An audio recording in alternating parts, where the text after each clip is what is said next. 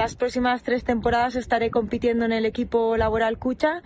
Eh, la verdad que para mí es un sueño, ¿no? Después de diez temporadas volver al equipo de casa y la verdad que tengo muchísimas ganas de conocer a mis futuras compañeras y junto a ellas pues eh, dar un empujón, hacer crecer al equipo para las próximas temporadas.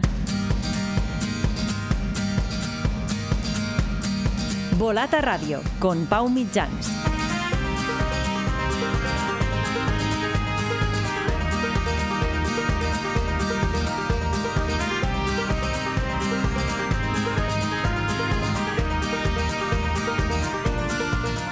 Hola, ¿qué tal? Bienvenidos a Volata Radio, tu podcast de cultura ciclista.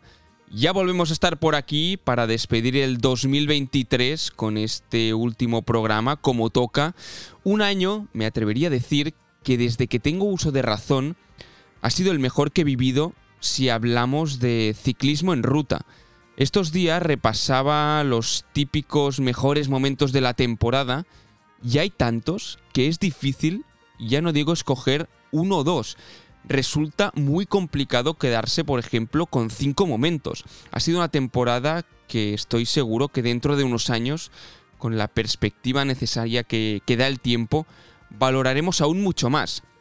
Por poner solo algunos ejemplos, ha sido el año del triplete del Jumbo en las tres grandes vueltas, de la victoria de Tadej Pogachar en Flandes y en Lombardía, del triplete de Van en San Remo, Roubaix y en el Mundial de Glasgow, de la crono de Vingegaard en el Tour y del I'm Gone, I'm Dead del propio Pogachar, de la retirada de Annemiek van Bleuten después de ganar Giro y Vuelta, de la vuelta de Sepp Kuss, de la crono final con salida de cadena incluida de Roglic en el Giro, del triplete en las Ardenas de Demi Bollering, de la victoria de Carlos Rodríguez en una etapa del Tour de Francia por delante de Pogachar y de Vingegaard, de la Lieja de Benepool y de la petada en el Obisque, del duelo Van Vleuten-Bollering en el Tour de Francia femenino, de la llegada del ciclismo a Netflix, de la retirada de Peter Sagan, y así podría estar unos minutos más, así que solo puedo añadir una cosa, y es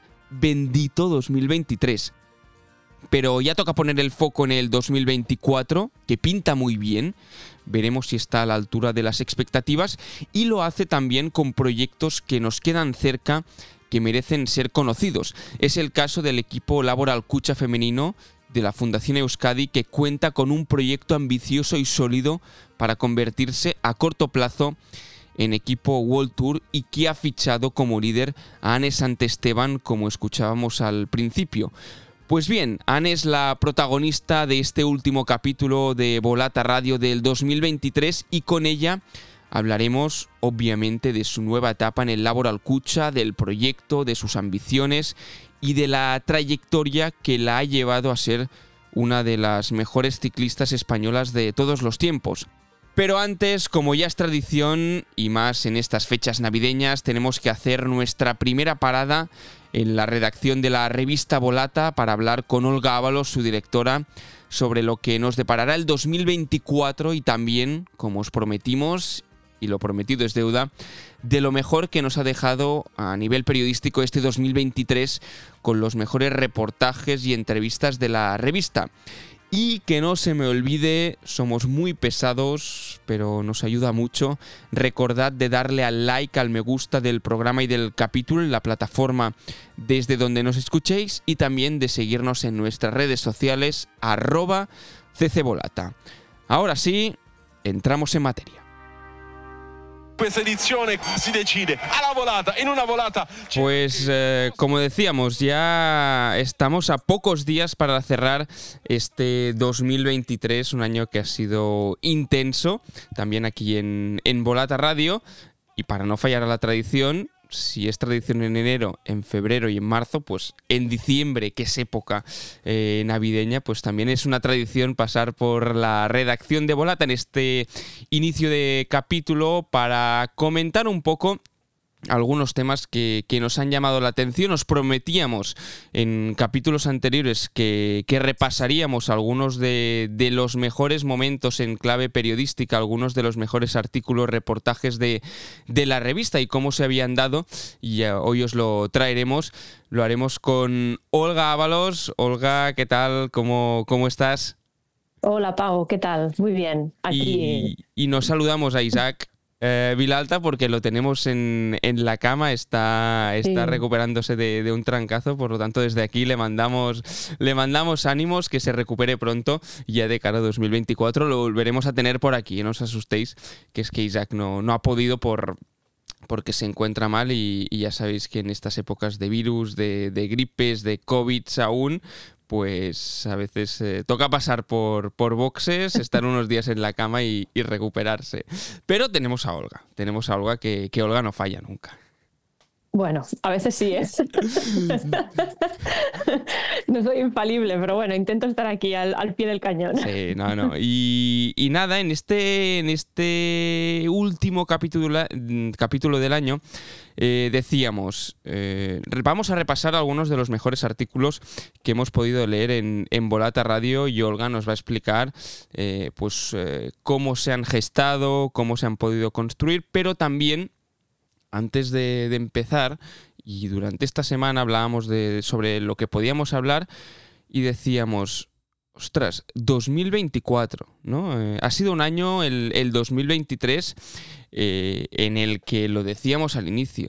Hemos tenido momentos eh, de todo y personalmente creo que ha sido el, mejor año si hablamos a, nivel de ciclismo en ruta, a nivel de, de World Tour, a nivel de espectáculo yo es el mejor año que recuerdo, entonces se me antoja complicado mm, de primeras, pero teniendo a los ciclistas que hay, que, en 2024 podamos ver algo, algo parecido. Esperamos que sí, pero no sé cómo lo ves tú, Olga, porque es, que este 2023 ha tenido momentos eh, para el recuerdo y momentos históricos.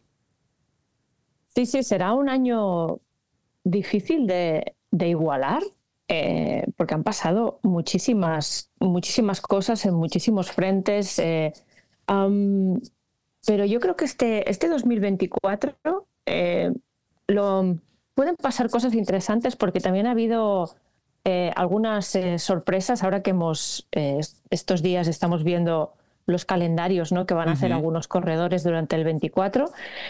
Y es posible que, bueno, hay, hay, algunas novedades que generen, no sé, generen eh, giros de guion o cosas inesperadas, ¿no? Como por ejemplo, yo creo que el Giro este año puede ser una, em, eh, pues una cita muy interesante con la presencia de corredores como Van Aert, por ejemplo, o como, o como Pogachar.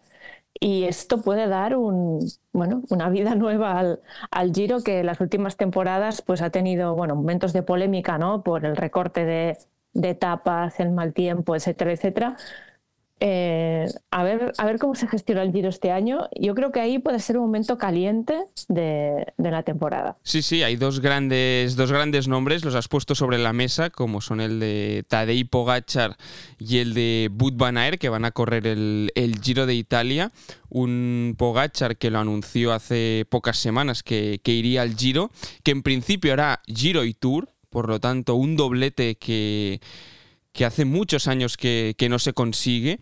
Entonces ya son palabras mayores. Es cierto que, el Tour los dos últimos años es propiedad de, Jonas Vingegaard y, es que el año de Jonas Vingegaard también eh, la crono aún no me la saco de la cabeza esa crono. estos últimos días me salía un resumen en, Twitter, ¿no? De, de, los mejores momentos, precisamente.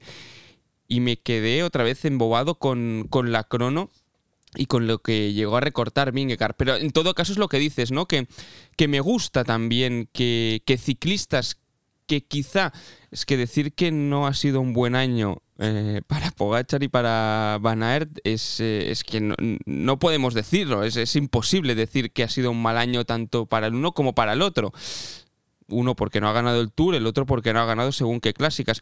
Pero, pero me parece muy interesante que, se atrevan a cambiar el calendario. Es decir, que, digan, ostras, este 2023, bueno, tengo cosas a mejorar o aún tengo sitios donde ir, ¿no? Y que digan, estoy en plenitud de condiciones, pues cambio el calendario y no pasa absolutamente nada. Efectivamente, y sobre todo corredores como quizá Van Aert no, porque ya se acerca a los 30 y a lo mejor, pues bueno, están en ese momento de incluso de transición física, ¿no? Que tiene que ir viendo, aunque bueno, en el ciclocross y las carreras de un día sigue siendo un corredor, bueno, incontestable, pero sí que a lo mejor puede ir viendo otros, eh, contemplando otros escenarios dentro de su carrera deportiva.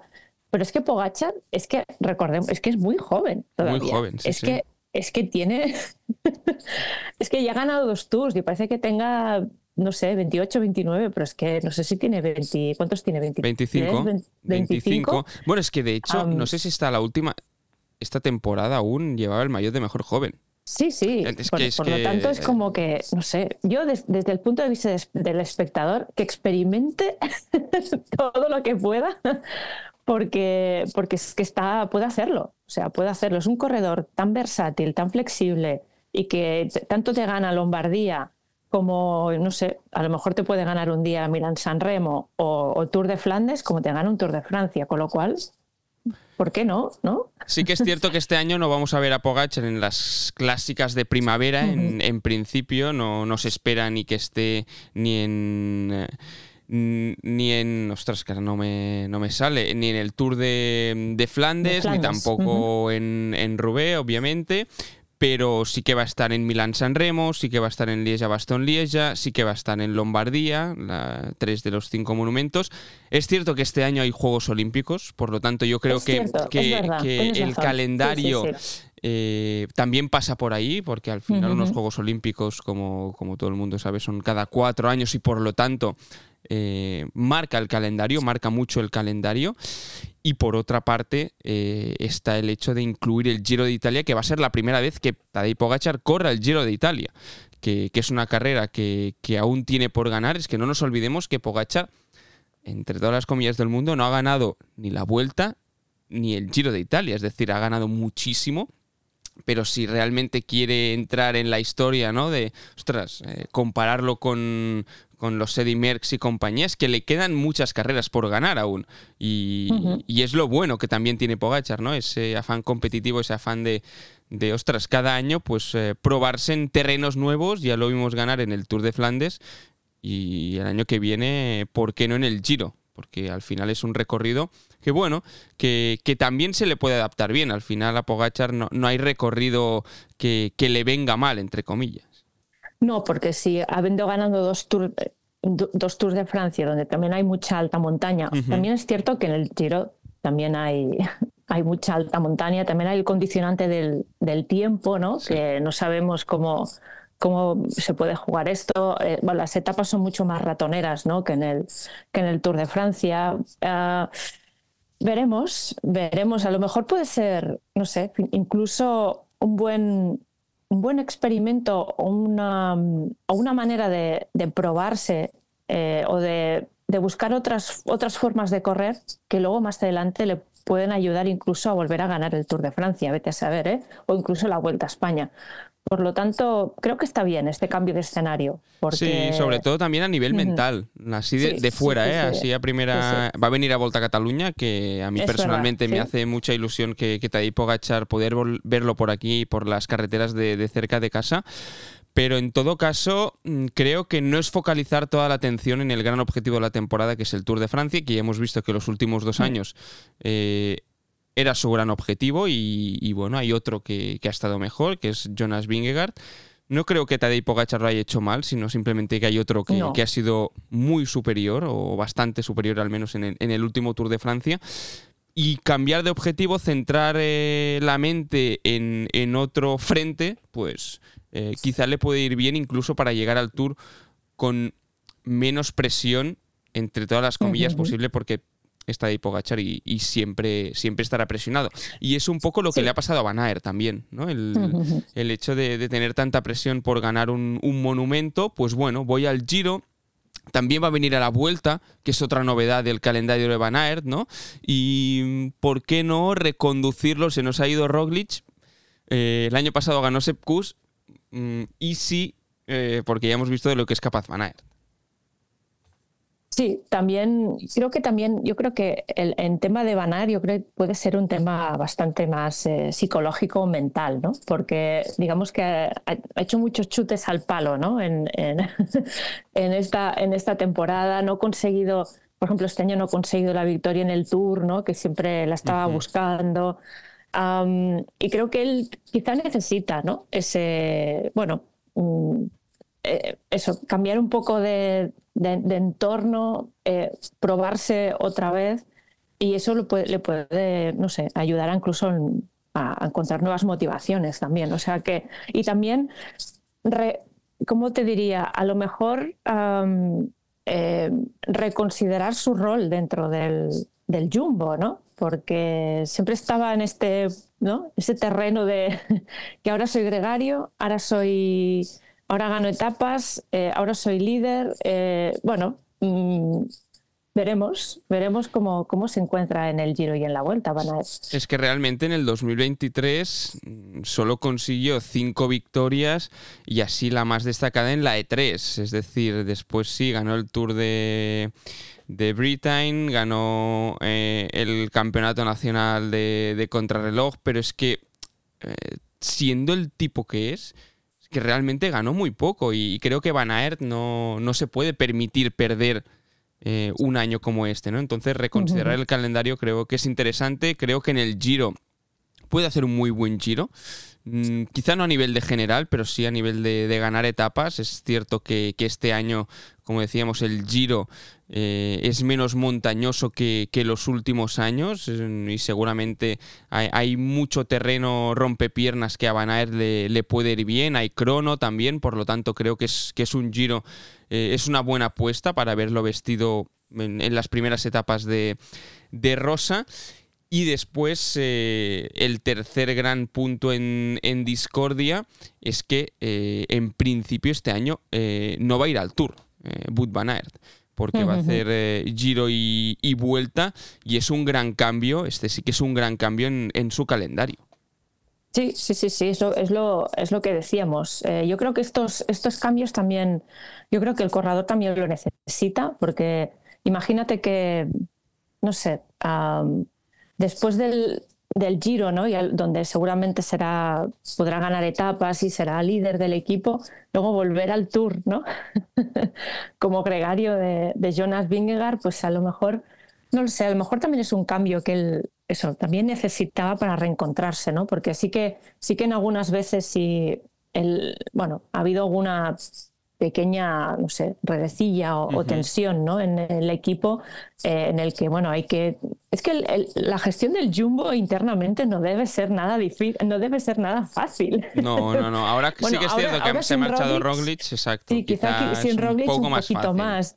Pero, pero bueno, pero igualmente está lleno de corredores que podrían ser potenciales líderes, líderes en determinados momentos. Y, bueno, y, con lo cual, eh, la, gestión interna no debe ser nada, nada fácil en ese equipo. No, y el Tour también va a estar muy abierto este año porque tendremos a un tercero en discordia, que lo acabamos de decir, que es Primo Roglic. Eh, su calendario va a estar 100% focalizado y centrado en el Tour. También el de Jonas Vingegaard. Eh, con el escudero de confianza como es eh, Sepp que ya ha dicho que en principio va a hacer tour y vuelta, este año no va a hacer las tres grandes. Y, por lo tanto el tour que, también va a contar con Tadej Pogachar, que también va a contar con Juan Ayuso, eh, en principio el español va a debutar en el Tour de Francia. Entonces, eh, es cierto que ha sido. También Almeida, Almeida debutará en el Tour de Exacto. Francia. Sí, sí, sí. Veremos. El UAE también ahí. La gestión interna del UAE también va a ser, va a ser divertida. Machín tendrá, tendrá trabajo. Pero... Bueno, pero, pero una cosa es, cierta. O sea, en determinados momentos, eh, Pogachar, eh, digamos, tenía menos equipo que Jonas Vingegaard, por, bueno, no sé si por la selección de corredores o por la calidad, pero teniendo eh, Ayuso y teniendo Almeida, es posible que sean dos gregarios, porque Almeida ya ha dicho que vaya, va a trabajar para, que, para ganar el turno él, sino eh, el líder, ¿no? que en este caso es Pogachar. Veremos a Adam Yates qué papel juega, porque de momento. ahora no, no recuerdo el calendario, no lo recuerdo haber visto por ahí el calendario de Adam Yates, porque el año pasado fue el gran eh, aliado de, de Tadej Pogachar con Marc Soler, que también hizo un temporadón, el, catalán. Se habló mucho del papel de, de Sepp en el Jumbo, pero yo creo que, que el temporadón que hizo Marc Soler eh, quedó bastante a la sombra pero creo que hay, que hay que destacarlo porque en el Tour fue, fue uno de los grandes aliados de, de Pogachar y cuando estaba en problemas al primero que llamaban, que llamaban era al, catalán, ¿no? Sí. ¿Cómo le llamaban el eh, colo... Colocator o Colocator. Pues no, no, no lo tenía, no lo tenía controlado esto, no, ah, no? lo sabía, no, no, no. Eh, no, porque incluso creo que esto es más, más en la vuelta, ¿no? Que, que, también bueno, era capaz de, colocar a sus compañeros en, los sprints, ¿no? y le llamaban algo así como el... de Colocator. de Colocator. Si algún, día, si algún día hablamos con él, se, lo vamos a, se lo vamos a preguntar y si no, Isaac seguro, que, seguro. seguro que lo sabe, pero en todo caso, eh, ya hemos repasado, ¿no? Ha sido un 2023 eh, de muchos de muchos hitos te llegaría a decir. También en categoría femenina, ¿eh? porque es que recordemos que Annemiek van Bleuten ha sido su último año ganando Giro y Vuelta, que Demi Bollering y Leslie Works eh, han hecho un temporadón que me atrevería a decir que han cambiado un poco las eh, reglas del ciclismo femenino moderno a nivel de, cómo dominan las carreras, a nivel de, táctica también, eh, con una Demi Boller increíble tanto en el Tour como en el tríptico de las Ardenas, ¿no? Por lo tanto ha sido un 2023 muy rico.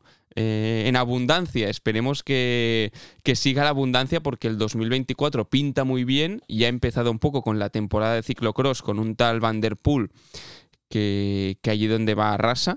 Eh, un tal Van Der Poel, madre mía. Sí, ostras. Eh, el otro día el, el vídeo ese que corre desencalando en, oh, oh, la arena. Esto ha, sido eh, increíble, increíble. Yo es, de, yo es, de, lo mejor que recuerdo a nivel técnico. Es que, mm, bueno, hace fácil cosas que son muy difíciles. y creo que en todos los deportes, yo que sé, ves jugar a Messi, ves jugar a Jordan, y hacen cosas muy difíciles y tú las ves desde casa y dices, tampoco es tan difícil, te pones a hacerlo. Y me pasó, tuve el mismo, la misma sensación con, con Van Der Poel, ¿no? Que, que parece que sea fácil y lo que hace es muy difícil. Sí, sí, no, no. Es, además es como que em, parece como, ¿cómo te diría? Que, lo, que para él es casi innato, ¿no? Aparecer de repente en la temporada de ciclocross y, hacer cosas como esa, como, como si, digo, y a veces pienso, ¿lo habrá estado ensayando en, en, su casa o dónde lo habrá estado ensayando todo esto? ¿no? Y no, no, aparece y ¡pam! gana. Y gana y hace ese tipo de movimientos. y no sé, me parece increíble este cambio también de disciplinas, ¿no? De, para aquellos que, nos estén escuchando mm, en España, eh, recordad que eh, creo que es el día 21 de enero, eh, si no recuerdo mal. Sí, mira, lo tengo apuntado incluso en, la agenda. Es la prueba de, de, la Copa del Mundo de Benidorm el, en Benidorm los podréis ver a, los tres. Creo que vienen los tres tenores. viene, Van Aert, viene eh, Van Der Poel y también viene Tom Pitcock, que este año, bueno, pues aún no, ha sacado la, cabeza, pero, pero realmente es una buena oportunidad para ver a, para ver a estos tres eh, cerca de casa y competir en una disciplina que, aquí en España no estamos tan, tan acostumbrados, ¿no? No, y también estará, mira, aprovecho también para, para, bueno, recordar nuevamente el fantástico trabajo que hace Felipe Ors también a nivel de ciclocross, que ahora está, cuando estamos grabando esto, él está ahí en Bélgica haciendo, haciendo carreras. Eh, y también que, bueno, este año, por, por, lo que hemos visto, también ha, bueno, ha lanzado su propia estructura, ¿no? Eh, que es Force, ¿no? que supongo que es Felipe Ors Force de fuerte ¿no? en, en, catalán o en valenciano. Y, y, bueno, se está, se está lanzando a hacer eso, eh, su, su, propia estructura para tener, supongo que, más recursos ¿no? para poder trabajar mejor y también sentar un poco las bases, ¿no? ¿No? Que, hay, que hay algo detrás. ¿no? Eh, y bueno, creo que es un proyecto que creo que desde Volata vamos a seguir este año, vamos a conocer más porque creo que vale la pena todo lo que está haciendo Felipe. Sí, de hecho consiguió, creo que era un tercer puesto en, el Super Prestige, que es una de, las pruebas de, ciclocross, algo que, no había conseguido ningún español antes, ¿no? Por lo tanto, sí que está poniendo las, las bases de, de una disciplina que, que aquí no tiene seguramente ni mucho menos la tirada que tiene puede tener en Bélgica sobre todo, ¿no? Que allí es deporte nacional y, hay muchos ciclistas que solo se dedican al ciclocross, pueden vivir del ciclocross y, y aquí prácticamente es residual. Eh, pero que el trabajo que está haciendo Felipe y también los tres grandes monstruos pues está poniendo un poco al ciclocross donde se merecía estar durante, durante muchos años. En todo caso, hemos hablado de, qué puede pasar en el 2024, de, momentos, de grandes momentos icónicos del 2023, que ya repasamos en un podcast anterior, pero hemos dado alguna pincelada.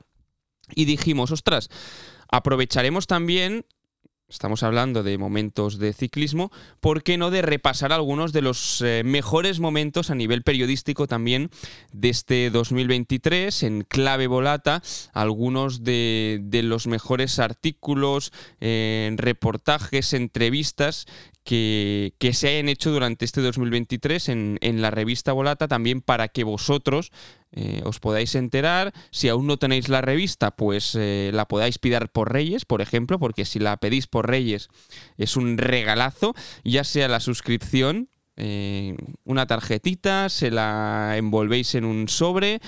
Vale por una suscripción de, de Volata. Creo que conozco a alguien que se la van a regalar. ¿Ah, sí? Sí, ah. sí, sí, un, compañero de aquí, de aquí a la oficina creo que, pidió la suscripción de Aitor, pidió la suscripción de, de Volata, así que punto para Aitor. Pero eh, bueno, si queréis una revista, pues también es un, es un muy, bien, eh, muy buen regalo. Y ahora lo que vamos a hacer es em, destacar algunos de, de los mejores artículos que tanto Olga como yo, Isaac, no ha podido porque porque está, está enfermo, entonces, eh, bueno, se lo pediremos y, también de cara al próximo año eh, que nos diga cuáles fueron sus, mejores artículos. Pero nosotros vamos a empezar con un top 3, Olga, si quieres empezar tú, eh, para que la gente también los ubique, diremos en qué revista lo podéis encontrar y de qué va un poco sin hacer 100% spoilers.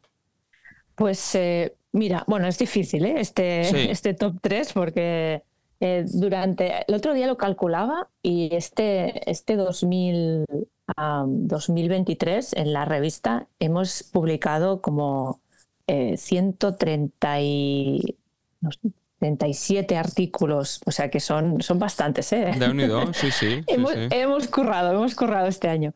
Pues eh, mira, voy a destacar tres.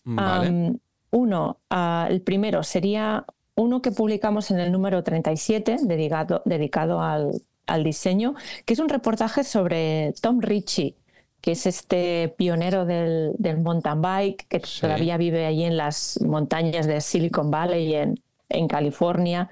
Y ese, bueno, uno fue una, un reportaje muy, bueno, inesperado también, porque es estas personas que no sabes si te va a abrir las puertas de su casa o no, pero es un reportaje que, que eh, que nos descubre a un, a un personaje que, ha vivido todo tipo de aventuras en, su vida, se ha arruinado varias veces, bueno, ha tenido pues muchos líos de que si divorcios, etcétera, y, ha conseguido eh, bueno, crear una marca eh, que es Richie, que, es, que ahora bueno, se puede ver tanto en, en, cuadros como en componentes de bicicletas desde hace décadas, y, una forma también de, vivir, ¿no? O sea, que también todavía sigue, todavía sigue yendo por las montañas de Silicon Valley con una bici de, acero eh, construida por él mismo y es, es, fantástico. Te voy a explicar una curiosidad. Cuando leí este artículo, era antes de, de verano y este verano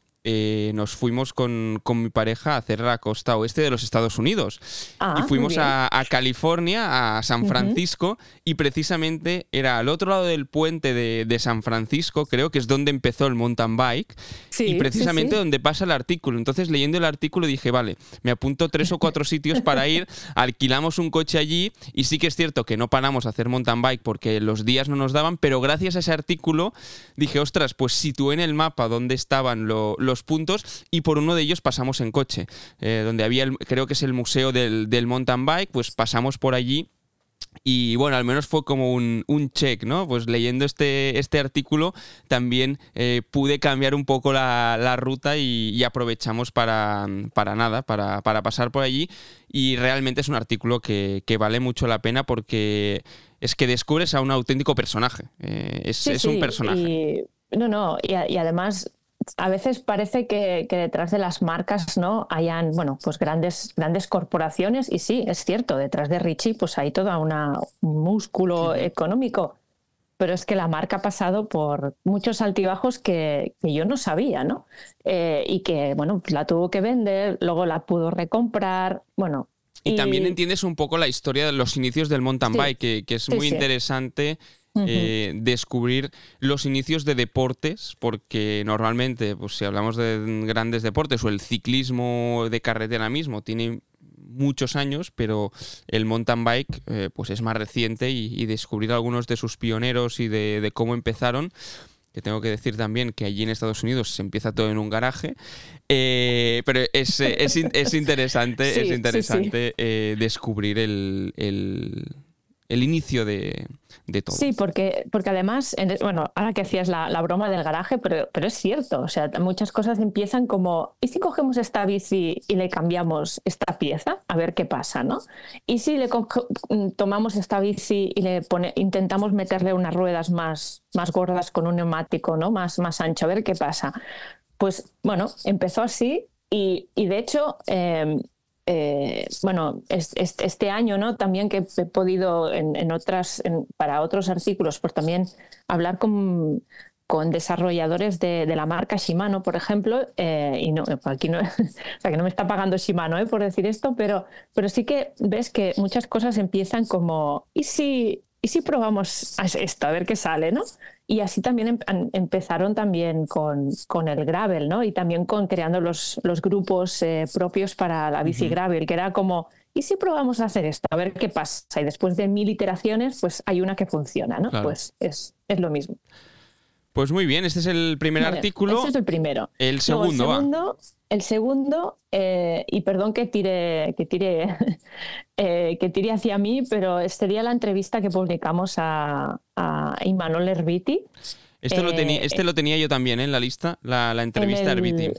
En el número 38 de Volata, em, porque fue. Em, eh, creo que, bueno, fue, fue el para mí fue el descubrimiento de un, de un personaje, de un ciclista que, que, no, que no tenía tan controlado, o tenía menos controlado de lo que yo creía. O sea, cuando, a veces pasa, ¿eh? cuando puedes entrevistar a ciclistas eh, en momentos eh, sin la tensión de la competición y el ciclista mm, porque tampoco concede tantas entrevistas a veces, como es el caso de Herbiti, te dice, no, no, tengo todo el tiempo del mundo. Entonces ahí dices, uh, vale, ok. Y, y cuando empiezas a, mm, superas la media hora de conversación y empiezas ya a, profundizar, a poder a preguntar cosas que quizá no, incluso no tenías ni previsto, empiezas a, a ver, a, descubrir cosas muy, muy interesantes, ¿no? sobre todo a nivel de, de filosofía mental, incluso de, de posicionamiento delante de la vida, ¿no? Y ahí es donde creo que creo que la figura de Herbiti fue, no sé, fue un descubrimiento también. Y bueno, tan descubrimiento que se lo han quedado Ineos. Y que se nos sorprendió a todos que el otro día también estuviese en la presentación de Movistar. para mí fue un poco como, ostras, mm, ¿qué, está pasando aquí? ¿no? Supongo, eh, tenía, supongo que hasta el 31 de enero tenía que pasar por el tubo. Pero bueno, hay 31 de diciembre. Pero tengo, tengo que decir una cosa, que es que cuando vi que había fichado por Ineos, puse, eh, le di importancia a un detalle que en aquel momento no le di importancia cuando le pude hacer la entrevista.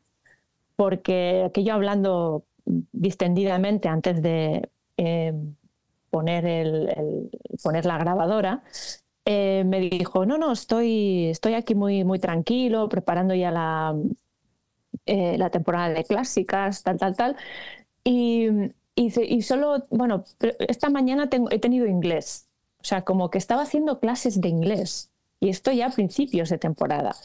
Y, yo en aquel momento no le di importancia. Digo, mira, pues qué bien, está estudiando inglés, ¿no? Pues mira, a lo mejor ya estaba todo ligado. Pues eh, quizás sí, no, realmente sorprendió, ¿no? Porque un, un personaje como Immanuel Herbiti, mm, que siempre habla claro, eh, las pocas veces, porque sí que es cierto que no era de los ciclistas que, más concedía entrevistas, ni flash interviews, ni nada, cuando hablaba decía las cosas eh, tal y como eran. Y, veías que era, que era un ciclista que tenía visión de, de, futuro.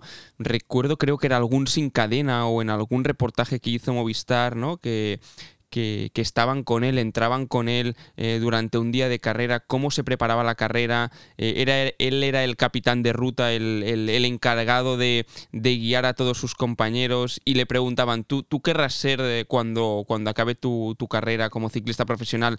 Pues el director y él, él, ya veías ¿no? que, tenía, que tenía madera de, director, como cuando ves a un futbolista por hacer el paralelismo, que ya ves que tiene madera de, entrenador en un futuro, y Manuel Herbiti lo tenía, aparte de tener un, discurso muy estructurado, eh, muy... Bueno, un, tío con, las ideas muy claras y, creo que, que culturalmente muy rico. Sí, sí, sí, además es un tipo muy bueno, que valora mucho la parte, la parte humana, eh, más allá de los, de los datos, que, es, muy, es muy meticuloso con los datos, los entrenos, y le gusta mucho, pero no, olvida nunca la parte humana. Y porque, porque, bueno, porque una cosa no tiene sentido sin, sin la otra. Recuerdo ahora también que que no sé si también en algún vídeo de estos de Sin Cadena o alguna entrevista con Valverde, que han compartido habitación durante muchos años con Herbiti, que le preguntaban a Valverde eso, cómo se preparaba las etapas o las carreras y decía algo así como, como, bueno, si tengo a Herbiti ya está, ¿no? O sea, porque Él ya lo sabe todo. Es mi, red de seguridad. bueno, al final necesitas a personajes así, a, estas figuras y asumes este rol y, ya se veía ¿eh? también desde fuera el, rol de, de Immanuel Herbiti. Solo hace falta ver su trayectoria, en cuántos tours, vueltas y giros ha participado y, ver la, trascendencia que tenía a, a la sombra. Sí, sí. Y es la, es la prueba de que, de que, a ver, a veces en, el periodismo deportivo, em, eh, bueno, cuesta, a veces romper ciertas barreras o crear discursos diferentes o nuevas narrativas, precisamente porque va todo muy rápido y porque y porque hay una sobreprotección también ante los, bueno, yo no diría ciclistas, sino los deportistas en general, ¿no? Que parece que, eh, bueno, no sé, eh, su entorno les protege mucho a veces, ¿no? Y cuesta llegar a ellos y que, y te, que te concedan entrevistas largas. Pero, no sé, creo que, es, creo que puede ser una buena inversión también, ¿no? Eh, poder hacer ese tipo de encuentros con ciclistas porque descubres cosas y que incluso yo creo que al final conectan mucho más con el, con el con el bueno con el aficionado no porque ven cosas que no verían de bueno aprovecho aprovecho para hacer una recomendación también que, tenía apuntado no también recomendar algún podcast de los que hemos hecho y creo que es el más escuchado de este 2023 el que hicimos con, con Pablo Ordorica y, Raúl Banqueri. Pablo Ordorica responsable uno de los responsables de comunicación y de marketing y una de las caras visibles en redes del Movistar y precisamente reflexionaba sobre esto, ¿no? Sobre la importancia de, abrirse mucho más, pero abrirse en, clave positiva, no hace falta abrirse en clave negativa, ¿no? Sino simplemente mostrarse tal y como es.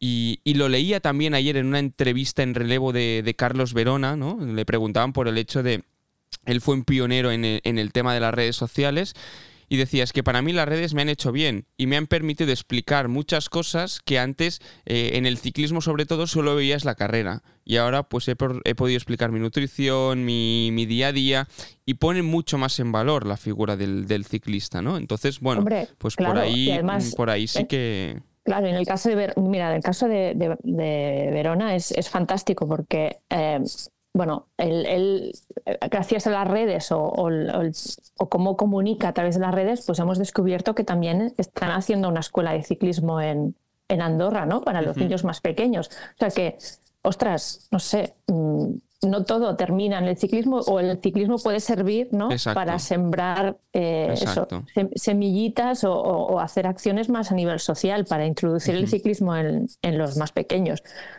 pues mira, no sé, estas cosas yo creo que suman, ¿no? Está muy bien.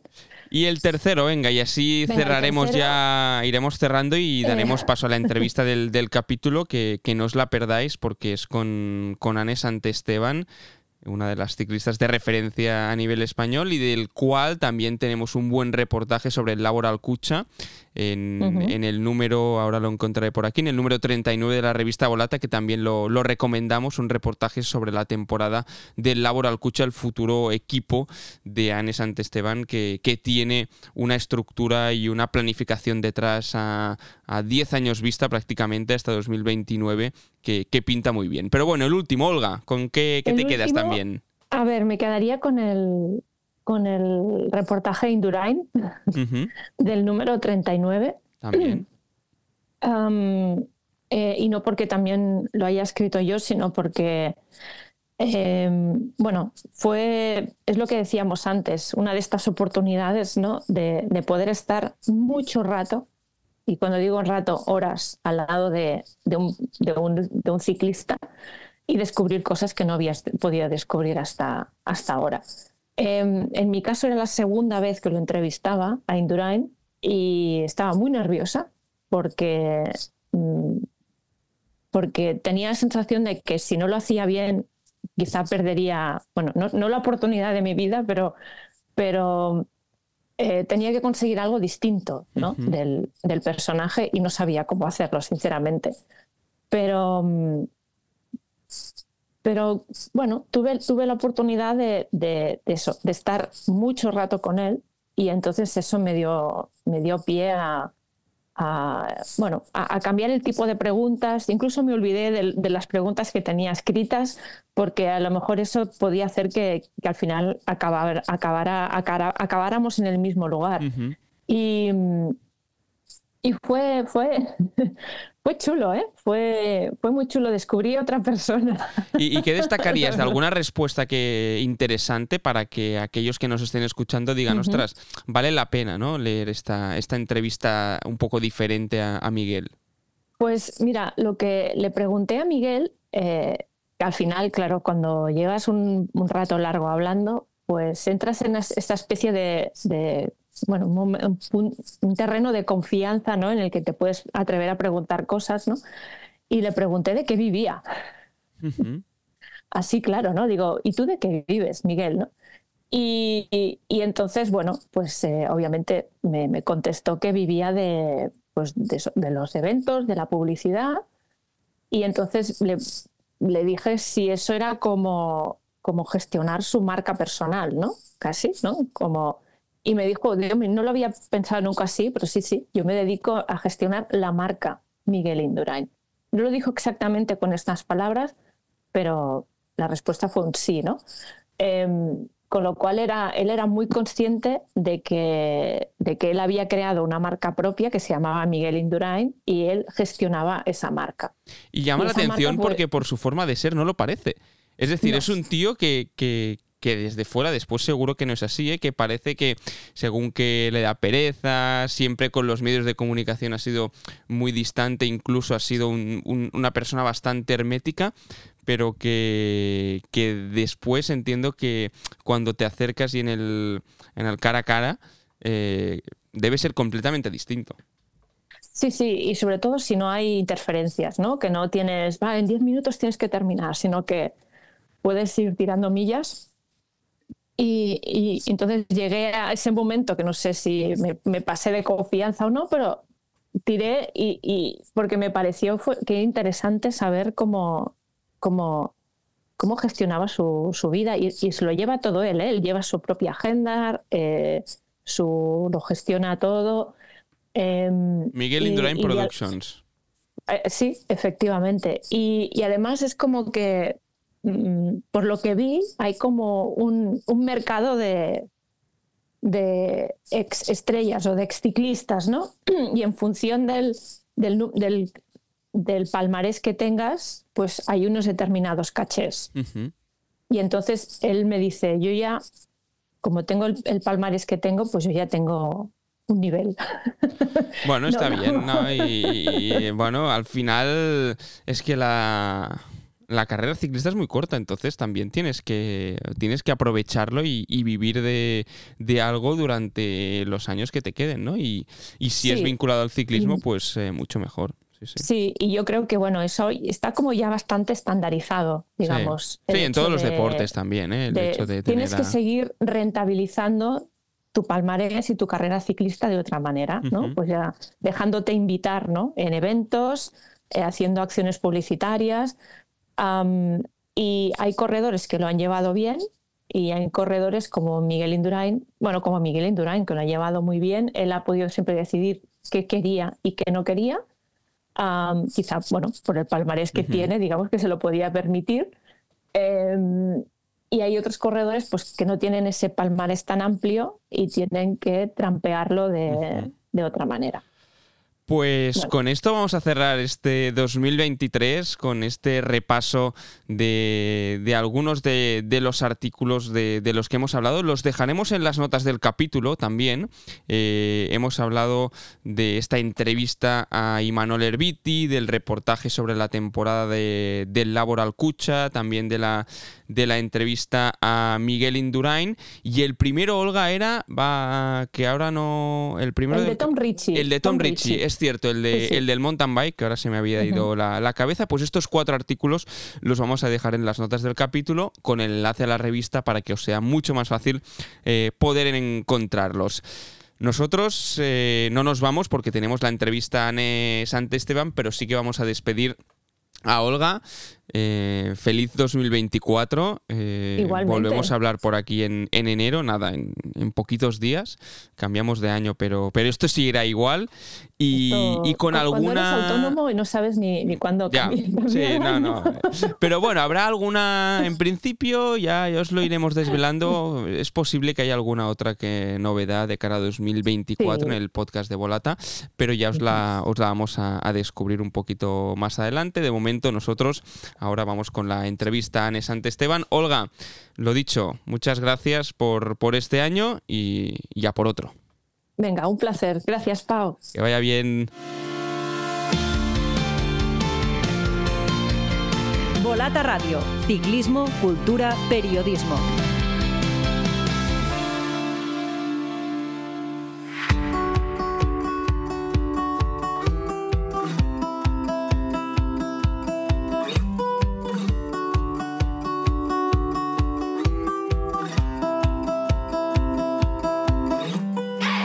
En Volata Radio, para cerrar el año, para cerrar el 2023, queríamos hablar, teníamos muchas ganas de charlar, de conversar con una de las ciclistas eh, más importantes y, de mayor reconocimiento a nivel nacional, a nivel español y también a nivel internacional que el año que viene hará un, un, cambio en su carrera, un cambio para volver a casa, para volver a este proyecto del Laboral Cucha que, que tanto está dando que hablar y que, bueno, que, que está haciendo las cosas muy bien. Y tenemos con nosotros a Anne Santesteban. Es un placer que estés por aquí. Anne, ¿qué tal? ¿Cómo estás? Hola, ¿qué tal? La verdad que contenta de estar aquí eh, os sigo muchísimo, la verdad, conocía también la, la, revista y la verdad que pues me agradecida la invitación. No, gracias, gracias a ti, nos bueno, nos enorgullece, ¿no? También que, que desde el ciclismo profesional pues seguís eh, también pues eh, Volata, la revista, podáis leer algunos de los de los reportajes que hacemos. ¿Por dónde andas, Ane, actualmente? ¿Estás por, por casa en estas fechas ya casi navideñas? Sí, pues hemos tenido ahora una preconcentración navideña ¿no? en, Altea. Hemos estado con el Laboral Cucha pues entrenando, conociéndonos y ahora pues estoy en Herrentería en, en País Vasco y, y, la verdad que ha sido un contraste, un gran contraste diría. A nivel climatológico, ¿no? Es que en Calpes está muy bien. Estamos viendo que prácticamente eh, es eh, el territorio ciclista actualmente, es decir, todos los ciclistas estáis en Calpe eh, estos días y, es que se dan las condiciones perfectas ¿no? para, para andar en bicicleta en esta época del año allí, Anne. Sí, la verdad que estaban yo creo que prácticamente todos los equipos por allí, profesionales, eh, algunas carreteras, eh, si te metes al interior tienes buenos puertos, menos tráfico y sobre todo buen tiempo que al final eh, pues se agradece no poder hacer una semana, 10 días de, mucha calidad de entrenamientos, porque al final con buen tiempo pues es, diferente. Leíamos un, un tuit estos días o una publicación en, redes de, de, la Fundación Euskadi precisamente, ¿no? que decía que el Laboral Cucha sigue dando pasos firmes en su crecimiento y que muestra de ello un poco es que habéis hecho la segunda concentración del año, ¿no? En, 2024 y que vais a hacer otra. Es decir, que, ostras, este proyecto, que ahora vamos a hablar de ello, eh, pinta, pinta bien ya de entrada. Sí, la verdad que estuvimos ya en, por octubre, noviembre, unos, unos días en el País Vasco para conocernos todas, ¿no? Sin bici, era un primer contacto pues para presentarnos el equipo, presentar el proyecto, material y ese, ese primer contacto entre, entre las compañeras. Luego hemos hecho ahora una concentración en, en el Cap Negret, en Altea también, eh, ya con bici empezando a meter más volumen y en enero, antes de Mallorca, haremos otra concentración. Porque, Anne, para aquellos que seguramente todos los que escuchan este podcast eh, siguen el, o en parte el, ciclismo femenino, eh, este año harás un cambio, harás un cambio importante, Anne, porque vuelves a casa, lo decíamos al inicio, ¿no? después de de tener que irte a otros equipos, primero a Italia, ¿no? Estos últimos tres años has estado en el, en el Jayco Alula, en el Bike Exchange, ahora vuelves a casa, has fichado por, por tres años y lo haces en un equipo que, es que te queda muy, muy cerca de, donde empezaste a andar en bicicleta. Sí, al final, pues eh, hace, hace 11 años decidí ir al extranjero en busca de un equipo profesional, ¿no? Porque al final, pues, pues aquí estaba muy complicado entonces y he estado en los últimos años pues, en los mejores equipos, ¿no? he estado en equipos World Tour que al final he tenido, eh, lo he tenido todo, porque la verdad que en el Jayco nos lo han ofrecido todo, teníamos eh, buen material, buen calendario, teníamos todo, pero la verdad que, que este proyecto pues desde el, desde el principio lo he seguido muchísimo porque es algo más sentimental, ¿no? Al final posiblemente a día de hoy no tenemos la, la licencia World Tour como equipo, pero ese sentimiento que me ata a ellos pues lo hace el proyecto que, que sea más especial, ¿no? Al final eh, la gente súper cercana es volver a donde todo empezó, porque bueno, en su 23 yo incluso corrí en el equipo de Ibar, en el de Babarrena, ahora estoy a escasos kilómetros, en el Goibar estuvimos y, y la verdad que es, es, un proyecto muy especial y que me, me motiva muchísimo para, para intentar dar un, un impulso al equipo volver a casa por Navidad, ¿no? Un poco ahora que estamos en estas fechas es, es, bueno, eh, me he ido por en busca, por el mundo en busca de, nuevas aventuras y ahora vuelvo a casa para, obviamente para estar con los tuyos, para, para estar con, con, un equipo que al menos desde fuera, que parece un poco mm, esta estructura más familiar, ¿no? Que tienen estos equipos más, más pequeños, pero en un proyecto ambicioso, Anne, porque vuelves como líder, vuelves ya con, con una experiencia en las piernas que, también vas a poder trasladar a muchas ciclistas, pero con un equipo, lo decías hace un momento, con aspiraciones de entrar en el World Tour, no ha podido ser este 2024, pero ¿por qué no en el 2026? Y con ganas de, darse a conocer y de verse en el, en el calendario.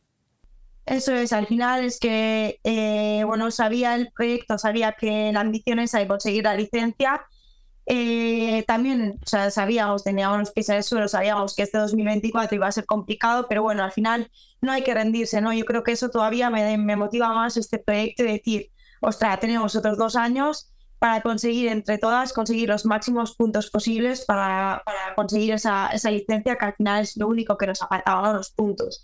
Entonces, pues es un proyecto que me llama mucho porque al final lo siento como si fuese mío. Eh, es decir, o sea, siento que es mi equipo, siento el equipo que llevo dentro, entonces eso es como que me da un impulso y me motiva más para, seguir luchando.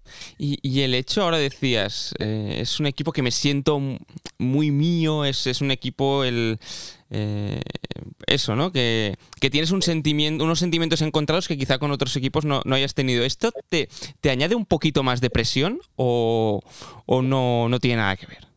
No, presión no, todo lo contrario. Es como que me dan, me dan simplemente pues un poco de energía, ¿no? Esa, esa motivación que, que al final llevo muchísimos años ¿no? en el ciclismo, empecé con 8 años andando en bici a competir ya, eh, tengo 33, entonces pues no es que la haya perdido porque si no no estaría aquí, pero bueno, viene bien esa, ese extra de, motivación y decir, wow, tengo que darlo todo en las carreras desde inicio hasta fin para, para hacerlo lo mejor posible y, y darle un empujón al equipo dar también a las chicas ¿no? que vienen por detrás, porque yo sé que, pues bueno, tengo 33 años, y realista, sé que son mis últimos años, entonces también, pues todo lo que he aprendido durante estos años también trasladarle a, las chicas que vienen por detrás y, con eso me quedaría súper satisfecha. Vuelves como líder, el, el, rol es un poco el que has tenido en estos este último año seguro, pero estos dos últimos años en el Jayco también, el, rol de líder, de, ir a por las grandes vueltas, hacer un buen papel, ¿no, Anne? Y, entiendo que, es un poco la, misma idea, pero quizá con, bueno, con, otras expectativas, no de equipo World Tour super top, pero sí de, ir a, marcar terreno en, este, en el buen sentido de la palabra. Sí, al final mi rol pues no, no cambia, ¿no? Porque como tú dices, al final en los últimos años eh, he estado de líder a las carreras que he ido, pues, pues eh, la verdad que he tenido suerte de, tener ese papel de líder, de intentar hacer lo mejor posible en carrera. Eso pues no, no va a cambiar nada, lo que sí que pues, pues bueno, tenemos un poco más difícil en el sentido de que pues esperamos las invitaciones y demás y será seguramente pues a nivel de preparación algo más difícil porque no sabes a día de hoy qué carreras vas a correr. Claro pero, pero bueno, al final yo creo que no cambia nada, es eh, ir preparada y lo mejor posible a cada carrera y darlo todo. Cuando eras pequeña, ¿te imaginabas o algún día llegaste a soñar el, poder correr eh, al máximo nivel con, un equipo como el Laboral Cucha? Eh, porque es que la evolución del ciclismo femenino ha sido radical y tú has vivido todas o prácticamente todas las facetas, Anne. Yo desde muy pequeña eh, pues iba a todas las carreras, ¿no? De chicos, de chicas, iba a ver todo. Entonces me daba muchísima rabia el ver que había un, equipo profesional de chicos que tenían muchos conocidos dentro, sabían las, en cómo estaban, las condiciones que tenían. Y me daba muchísima rabia el no poder tener un equipo aquí, poder pues intentar sacar lo mejor de nosotras, ¿no? El ser profesional, dedicarnos 100% a la bici y ver hasta dónde llegamos. Y me daba muchísima rabia y decía, pero no les cuesta nada. Yo decía, no lo entendía, pero ¿por qué no tenemos un equipo? Y, y, ahora que lo tenemos aquí, eh, ha sido una de las razones, ¿no? Me acordé y me puse a pensar cuando tenía las, las diferentes ofertas y me puse a pensar y dije, si es que es algo que yo toda mi vida lo he, lo he pedido. Eh, ahora lo tenemos y, ¿y por qué no, no voy a dar el paso? Todo el mundo decía, no, no, no, cuidado, no sé qué, que estás en el Jayco, que estás muy bien, estás en un equipo World Tour, pero ¿por qué no lo voy a hacer? Dije, ahora es un momento, al final, si nadie, nadie apuesta por eso, es, o sea, es pedir para nada y al final no, o sea, es como que nos contradecimos a nosotros mismos. Entonces dije, yo creo que ahora es un momento de decir, ahora que estoy en uno de mis mejores momentos, por no decir el mejor, es el momento de venir y demostrar cómo cómo merecíamos este equipo, intentar entre todos pues hacer crecer el equipo. decisión valiente. sí, al final yo creo que, ha, sido, ha sido valiente, por así decir, porque al final es muy diferente un equipo al otro, pero ya te digo, estoy súper satisfecha de, de, la decisión que he tomado y es como que estoy tranquila conmigo misma. Bueno, que al final es lo mejor, ¿no? El, estar tranquilo contigo mismo, el, ser muchas veces consecuente con, tus actos, es súper difícil ser consecuente en la vida, pero en, momentos que se puedan dar estas oportunidades, pues al menos eh, aprovecharlas, ¿no? Y, además, eh, si fuese otro tipo de proyecto que quizá con más dudas, pero es que Laboral Cucha ha firmado hasta 2029. Es decir, el patrocinio no, a veces nos quejamos mucho de, ¿no? De, ostras, eh, son proyectos a dos años o a tres años, que, no te da tiempo a crecer y a madurar. En este caso, mm, este equipo nació en 2019, pero es que hasta 2029 al menos tiene garantizado una cierta estabilidad. Sí, además creo que la gente que, conozca un poco de cerca el equipo me va a entender. Es desde el primer momento que hablé con ellos, eh, sentí que de verdad creían en, el ciclismo femenino, que apostaban de verdad por este proyecto y esa seguridad, o sea, esa tranquilidad y seguridad que me transmitieron eh, ayudó muchísimo a tomar la, decisión, ¿no? Al final es gente súper cercana, gente que realmente, o sea, lucha 100% y más por, por este proyecto, por intentar llevar lo mejor posible el proyecto. Hemos visto incluso del año pasado a este eh, todos los cambios que, que, ha habido, que han metido, pues tenemos ahora mismo eh, muchísima gente del staff, tenemos nutricionista, tenemos doctor, tenemos, o sea, eh, la verdad que están, están dando muchos pasos para, para hacer crecer el equipo y, y, yo creo que en la carretera se va, se va a notar. Y es importante, ¿no? Que, que marcas o instituciones en este caso Laboral Cucha, eh, que en Euskadi es, es, es un, grupo importante, eh, den pasos hacia adelante en, en, en, el deporte femenino, ya no solo en, el ciclismo, obviamente eh, estamos hablando de ciclismo, nos gusta el ciclismo, pero que, que empresas de, de, referencia también apuesten por, por el deporte femenino, ¿no, Anne? Sí, al final es muy, muy importante, era, era más que necesario, ¿no? Este una empresa como Laboral Cucha que, que hiciera una apuesta como esta. Al final eh, está apostando mucho por el deporte femenino, por el deporte base, por, por las sociales. Al final están haciendo muy bien ¿no? a, a, al ciclismo en general, ya no solo en el equipo, pero en la sociedad. Y yo creo que el trabajo que hay por detrás también para dar a conocer el, el, el deporte femenino es, es muy grande y yo creo que que voy a estar por siempre, yo creo que, que agradecida porque hace unos años era, era algo impensable. Vamos un poco al, a los inicios, me decías, empecé a andar en bicicleta con, con ocho años. ¿Recuerdas tu, tu, primera bicicleta? Sí, sí, sí, sí. Sí, eh, bueno, mi primera bicicleta era una de montaña que me, me trajeron los, los Reyes uh -huh. y, y, la verdad que me acuerdo que igual cogí con una ilusión terrible. Empecé a competir con, con esa porque era tan pequeñita que no había eh, bicicletas de carretera de mi medida, entonces empecé a competir con esa. Y, y luego ya un poquito más mayor me, me regalaron ya una, una, bici de carretera. Porque ¿cómo entras en el, en el mundo del ciclismo? ¿Te viene por, por tu padre? ¿Te viene por hermanos, eh, familiares, amigos? La mía es un poco una historia aburrida, ¿no? Es la, la típica que pues iba, mi padre siempre ha estado muy metido en el ciclismo he ido desde muy pequeñita con él pues a ver todas las carreras de juveniles, 23, de profesionales y, y un día conocí una, una niña que andaba en bici y dije pues también quiero probar yo y empecé así, como un juego porque hacía un montón de actividades, deportes, ya lo hacía todo. Uh -huh. Y luego ya con 15 años o así mi madre me dijo, hasta aquí, tienes que elegir algo. No puedes hacer todo. Y, y elegí el ciclismo en Euskadi el ciclismo es, es, más que un deporte, eh, es una cultura seguramente, porque hemos hablado con, hablamos en su día con Omar Fraile, por ejemplo, y, y hablando con, con, distintos ciclistas y gente del, del mundo que, que es de, de, Euskadi, allí lo sentís de otra manera, el, el ciclismo, en, lo tenéis, al menos ya os vienen los genes y después algunos lo desarrollan más que otros, ¿no? Pero, pero es algo intrínseco bastante a, a vuestra cultura sí, al final pues el ciclismo está, está muy unido ¿no? al País Vasco, al final todas las carreras que tenemos, el público, pues solo hay que ver ¿no? las carreras como... Es, algo especial lo que se vive aquí con el ciclismo, es, es algo cultural, es lo que también como se vivió pues, en su día y ahora ¿no? con, con la marea naranja, con el Euskalter, es, es algo que en otros sitios no, no existe. ¿Te imaginas la marea lila?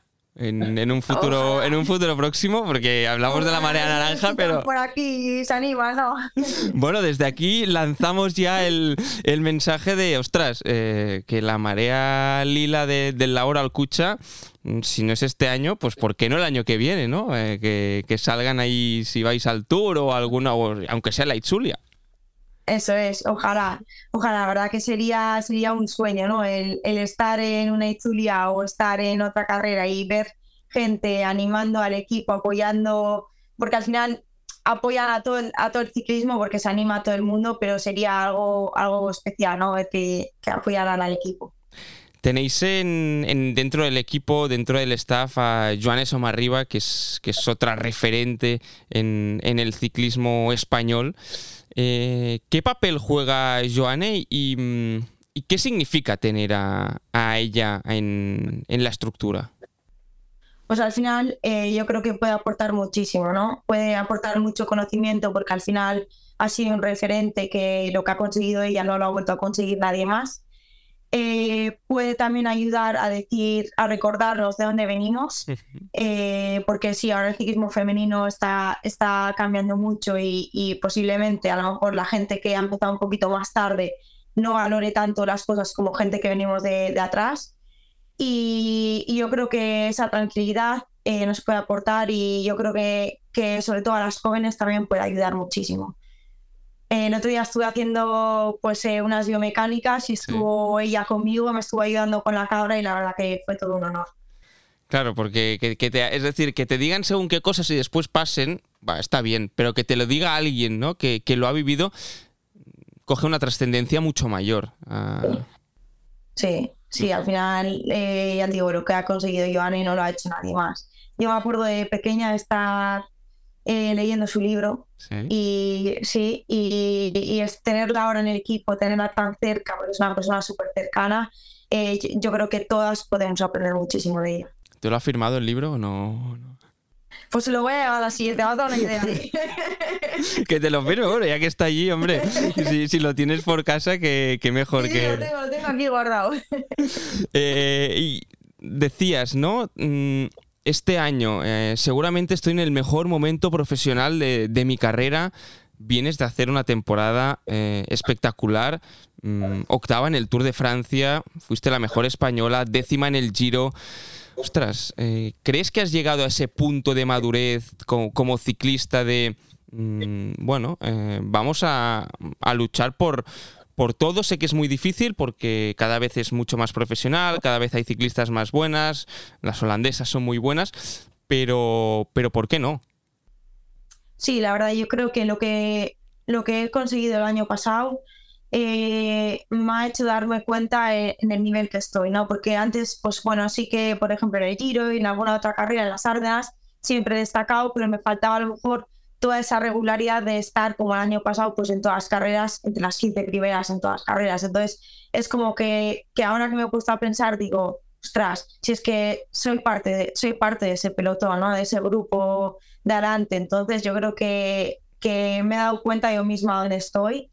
Y, al final eh, sé que ganar o sé que ir a por todo pues es muy complicado porque hay unas corredoras con muchísimo nivel pero, pero al final yo creo que eso me ayuda también a ir un poco sin miedo, que al final yo creo que, siempre tenemos ese miedo interior, ¿no? Ese niño pequeño que, que duda de las cosas. Y, y, yo creo que sí, que hay que ir a por todo sin miedo. Esto quizá, eh, porque claro, miraba tu palmarés y decía, ostras, ¿cómo puede ser que Anne eh, tenga una victoria? Yo cuando repasaba tu palmarés digo, ostras, eh, una regularidad espectacular, pero falta esta este pequeño último empujón que quizá, por lo que me estás explicando ahora de, esta mentalidad, de, del volver a casa, del sentirte con, con, esta paz interior, podríamos decirlo, ¿por qué no la temporada que viene? ¿no? Eh, acabar de rematar.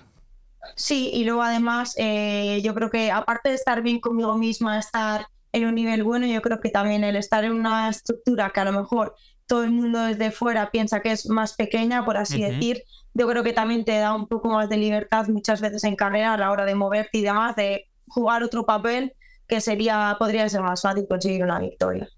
Porque el objetivo del año que viene, por, por dónde pasan, un poco lo, que se pueda explicar y, de calendario, a la espera obviamente de las wildcards que, que se os tienen que dar de cara a competiciones importantes, ¿cuáles son tus, tus puntos clave? Bueno, eh, el objetivo conjunto del equipo es, eh, pues al final, luchar en los próximos dos años por conseguir los, los máximos puntos posibles para el World Tour. Eso, eh, partiendo de ahí, yo creo que es estar, intentar llevar esa regularidad de siempre a las carreras, intentar conseguir los puntos y luego, aparte, personalmente, pues eh, me gustaría hacerlo bien en, como objetivo las carreras de casa. Eh, las de mayo, pues eh, sea la Izulia, Durango, la de Navarra, que son un poco los objetivos que me he puesto siempre. A diferencia de otros años, no voy a hacer Burgos, eh, descansaré ahí un poco para, teniendo suerte, poder preparar bien y estar en el Giro y ojalá que en los Juegos Olímpicos también. Claro, es año, es año olímpico, tú ya sabes de qué va esto, porque estuviste en Río, estuviste en Tokio. Eh, ¿qué, qué, qué significa estar en unos Juegos, Anne? Pues es yo creo que el sueño de todo deportista poder ir a unos Juegos Olímpicos Eh, posiblemente las dos experiencias que he tenido en los Juegos Olímpicos no hayan sido las más olímpicas posibles porque al final no hemos estado en la villa. Eh, tanto en Río como en Tokio, con el COVID, eh, estuvimos en, en, hoteles. Entonces, pues bueno, así que ha sido una experiencia un poco diferente, pero bueno, el sueño está cumplido y me gustaría poder estar en, en París. Al final es algo que, que, bueno, lo tengo marcado, me encantaría poder estar ahí eh, hacerlo como selección lo, mejor posible, porque al final eh, tenemos un equipazo, la verdad que en España yo creo que en los últimos años hemos ido creciendo muchísimo eh, a nivel de, corredoras y, vaya quien vaya, pues intentar como equipo sacar el mejor resultado. ¿Por qué crees que ha mejorado tanto el, el ciclismo español femenino de los últimos años, Anne?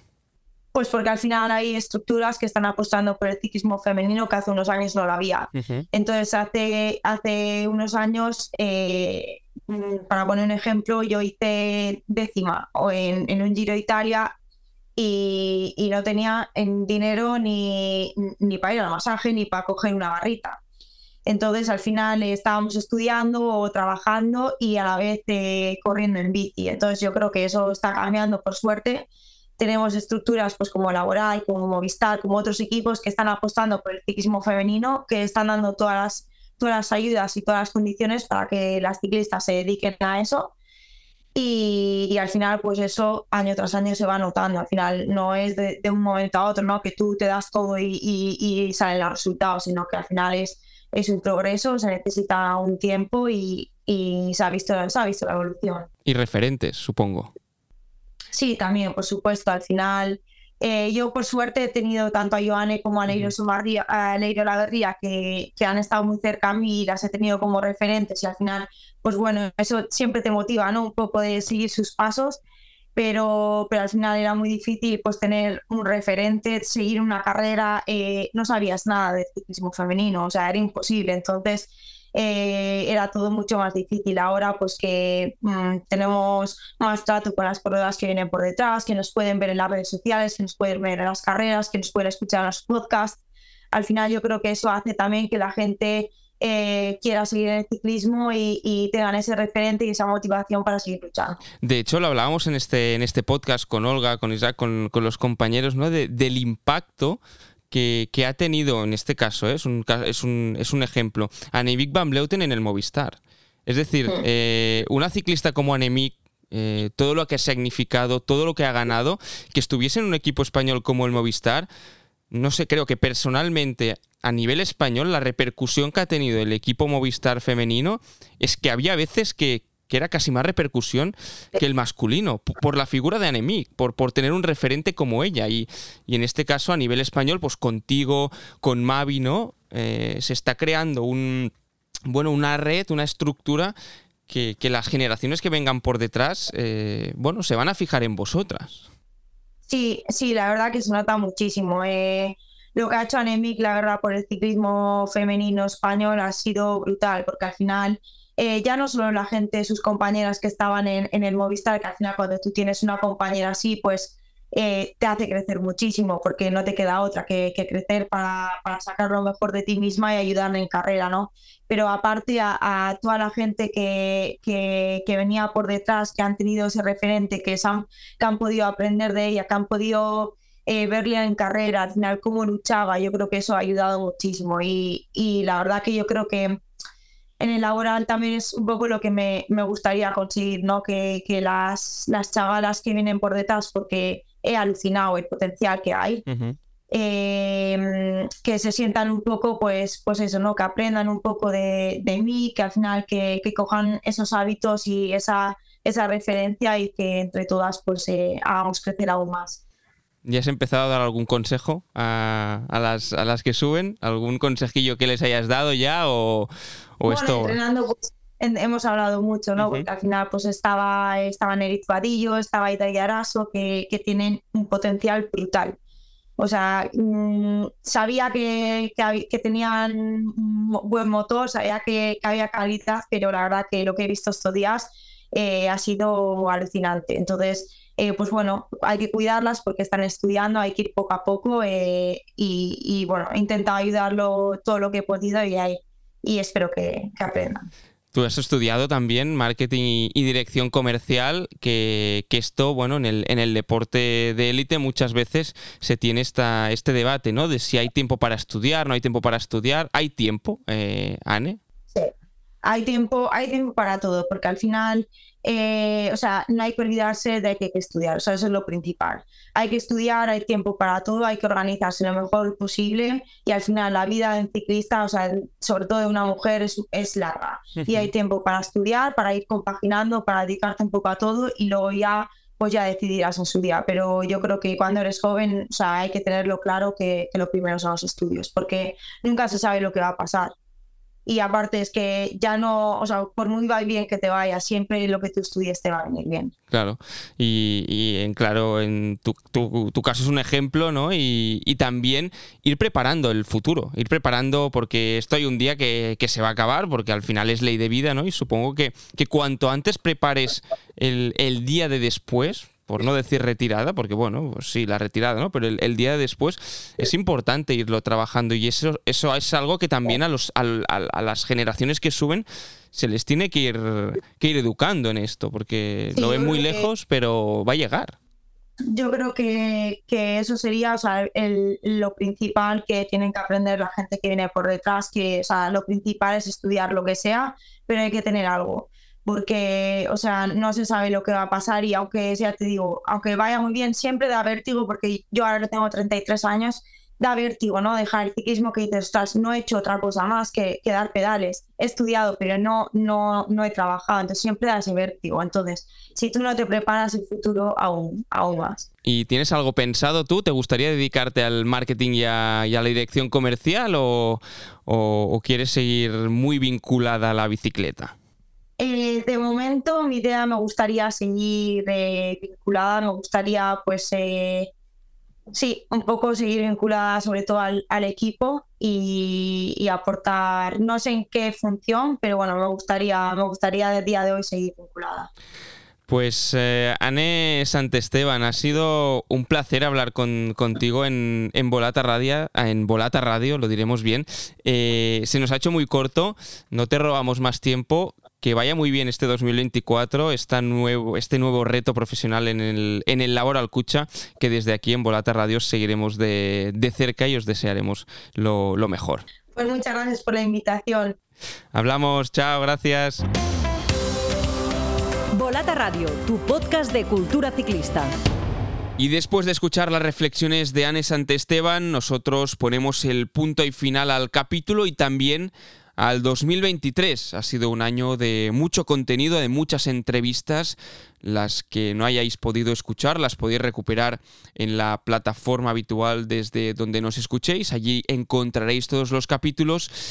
Y no queríamos marcharnos sin daros las gracias a todos vosotros, a los oyentes y seguidores del podcast, que capítulo a capítulo nos escucháis y nos mandáis mensajes y feedbacks. De verdad, agradecemos muchísimo el apoyo y puede sonar atópico, pero es la verdad. Sin todos vosotros esto de aquí no sería posible. Sois el pelotón que nos permite seguir adelante a una buena velocidad media. Así que de nuevo, muchísimas gracias por escucharnos. Seguiremos con Volata Radio en el 2024 a por otro año de ciclismo, cultura y periodismo. Feliz 2024. Hasta la próxima.